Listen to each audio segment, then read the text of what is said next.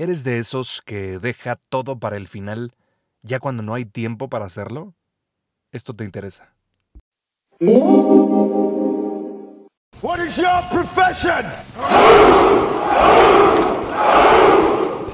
Acompáñame cada semana en este podcast, donde te revelaré estrategias prácticas de acción para desbloquear tu vida y tu matrimonio sin morir en el intento. Bienvenido a esta comunidad para hombres de élite.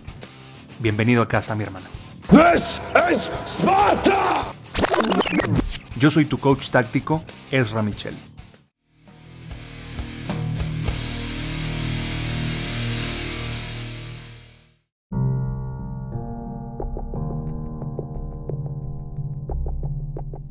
Hey, bienvenido, bienvenido. Me da mucho gusto saludarte nuevamente en este tu podcast, El hombre de élite. Si estás escuchando este episodio por la mañana antes de iniciar tu día o iniciando tu día, te felicito porque para eso está diseñado. Si tú lo escuchas en otro momento, bueno, no pasa nada. Sin embargo, te sugiero escucharlo por la mañana. Voy a estar produciendo contenido de mucho valor, de mucha calidad para ti en un formato de micro episodios, es decir, menos de 10 minutos, para que puedas sacarle todo el jugo, para que puedas verdaderamente aplicar este contenido, esta información en tu vida, en tu matrimonio, en los negocios, en tu paternidad. Como usualmente comento, bueno, he encontrado factores en común, muchos factores en común entre diferentes empresarios, tanto a nivel México como a nivel Latinoamérica, en diferentes épocas. Y te puedo decir que uno de estos factores en común es la postergación, o lo que en Estados Unidos se llama procrastination, o procrastinación. Sin embargo, no uso esa palabra porque realmente es una palabra como muy rebuscada o una palabra un poco complicada a veces de entender. Sin embargo, procrastinación básicamente es dejar las cosas para el último, dejar las cosas para después. Y en este pequeño episodio quiero compartir contigo por qué lo hacemos. ¿Por qué dejamos las cosas para después? Y precisamente investigando al respecto, encuentro que hay tres motivos principales por los que nosotros dejamos las cosas para después. Y por supuesto esto pasa en muchísimas personas.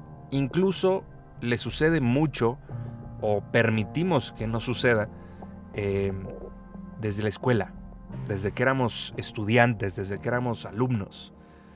Y digo, más bien alumnos, porque estudiantes creo que nunca dejamos de ser, ¿no? Pero seguramente te pasaba en el colegio que dejabas, ya sabes, la tarea para el final o que dejabas el proyecto para el final y estabas todo estresado y no dormías, eh, no sé, una noche antes o varias noches antes para entregar el, proyecto o lo que fuera que te hayan dejado, ¿no? Incluso cuando había trabajo en equipo, pues seguramente también muchos no hacían lo que tenían que hacer y entonces eh, todo se terminaba cargando hacia una sola persona. Y esto era típico, yo recuerdo en, en mi época, en la preparatoria, que a mí me pasaba mucho esto, o permitía que me sucediera, porque pues no sabía otra forma de, manejarlo. Era súper impuntual, eh, era una persona pues muy orientada a dejar las cosas para después. Y era algo que me molestaba muchísimo de mí, era algo que me, que me hacía enojar conmigo mismo, pero que por alguna razón seguía haciendo una y otra vez. Y lo seguía haciendo durante años posteriormente, ¿no? Ya en mi edad adulta, en mi edad productiva, te puedo decir que también a veces me sentía abrumado de tantas cosas que tenía que hacer, de tantas responsabilidades alrededor. Y esto era antes de, casarme, antes de convertirme en papá. Obviamente ya casándome, ya convirtiéndome en papá, pues todo cambió radicalmente y tuve que ajustar muchísimas cosas. Y precisamente en este ajuste me di cuenta que vivía deprisa, hablaba deprisa, caminaba deprisa, manejaba deprisa, tocándole el claxon a toda la gente, con un diálogo interno negativo constantemente. Y cuando me hice consciente de esto, mi hermano, pude manejarlo. Hay una frase que me gusta mucho del doctor Carl Gustav Jung, que fue uno de los discípulos de Freud, y él decía, hasta que lo inconsciente no se haga consciente, el subconsciente seguirá dirigiendo tu vida y tú lo llamarás destino. Uf, para mí fue fue muy impactante esta frase cuando la escuché. Y te puedo decir que creo totalmente que es así. No podemos manejar algo que no vemos. No podemos manejar algo que pues igual no identificamos de manera consciente. Y la mayoría de la gente que posterga, la mayoría de los empresarios casados con los que he trabajado al paso del tiempo, son personas que siempre dejan las cosas para después. Y precisamente se les complica todo, se les complica la agenda, quedan mal con los clientes, quedan mal con, con sus proveedores, quedan mal con sus colaboradores, quedan mal con sus familias, porque constantemente incluso están haciendo promesas que no van a cumplir. Entonces, ¿cuál es la excusa? La excusa que yo me ponía, al menos, era pues es que estoy trabajando, es que tengo muchas cosas que hacer, es que estoy eh, pues buscando ser mejor en este sentido, estoy trabajando en, en dejar de postergar, eso era lo que yo me decía a mí mismo. Pues sí, cabrón, pero pasaban años enteros, entre comillas, trabajando para manejar este tema de la postergación. Y no pasaba nada diferente.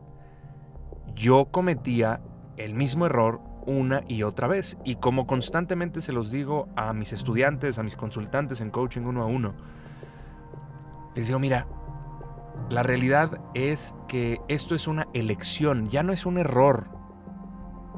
Porque un error es solamente eso si lo repites. Porque cuando lo repites ya es una elección, ya sabes que viene. Y si lo repites y lo repites y lo repites o lo sigues eligiendo, se convierte en un mal hábito. Entonces muchísima gente tiene el mal hábito de postergar. Y bueno, para decirte específicamente qué es lo que nos hace postergar, son tres puntos muy importantes o tres pilares muy importantes. Número uno, postergamos porque creemos que es muy difícil hacer algo o hacer esa actividad en específico. Número dos, creemos que es algo que nos va a tomar mucho tiempo o que puede ser una pérdida de tiempo. Y finalmente, número tres, creemos que algo no va a salir bien o tenemos miedo a que las cosas no salgan bien. ¿Me explico? Entonces, al final es hasta cierto punto un miedo al fracaso o un miedo al éxito. Es, es complejo hasta cierto punto. Pero cuando te haces consciente de esto, lo puedes manejar. Y quiero ilustrarte esto con un ejemplo. En mi caso particular, eh, bueno, yo quiero mucho a mi contador, es un gran amigo de mi familia hace más de 20 años. Y pues siempre me piden mis estados de cuenta, obviamente, para poder revisar mi contabilidad y hacer las declaraciones necesarias y demás.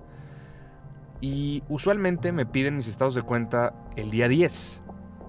Y entonces el día 10 eh, yo le digo, sí, claro, a la brevedad, te los mando y pasa al día 11, al día 12, 13, 14, 15, 16, 17, 18 y por ahí del 20, 20 y tantos, se los ando mandando. Y, y es algo que ya identifiqué. O sea, todavía me pasa de repente esta cuestión. No te digo que yo nunca postergo. no, no, no, no, no. Yo también de repente postergo. Y, y se trata de, hacernos conscientes del tema para poderlo manejar. Entonces, yo empecé a indagar y dije, a ver, ¿tengo miedo a que algo no funcione o que algo funcione y no lo pueda manejar? No, en este caso particular no aplica. ¿Creo que es muy difícil?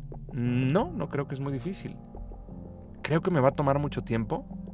Sí, sí creo que me va a tomar mucho tiempo. Es más, creo hasta cierto punto que es una pérdida de tiempo, aunque realmente no lo es. ¿No? Porque es para la salud de mi contabilidad. Y en ese momento dije, a ver, voy a ver las cosas tal cual son, no peor de lo que son. Vamos a analizar cuánto tiempo me toma. Entonces abrí mi laptop, eh, abrí las páginas de cada uno de los bancos Y simplemente en ese momento puse mi cronómetro, empecé a hacer lo que tenía que hacer y, oh sorpresa, me tardé menos de 20 minutos. Ahí estaba, mi verdad. Entonces te invito a que veas las cosas tal cual son, mi hermano, no peor de lo que son. Ve la verdad y con base en la verdad, accionas. Entonces pregúntate, ¿crees que te va a tomar mucho tiempo? ¿Crees que es una pérdida de tiempo? ¿Crees que es muy difícil? ¿O te sientes inadecuado por miedo al fracaso o al éxito? Y ahí vas a encontrar la manera de manejar precisamente la postergación. Te mando un abrazo, únete a nuestra comunidad gratuita haciendo clic aquí abajo en el enlace que te dejo. Me va a encantar interactuar contigo en este grupo de Facebook gratuito y nos vemos muy pronto. Mi nombre es Ezra Michel y como siempre te lo digo, recuerda, facta, non verba, hechos, no palabras.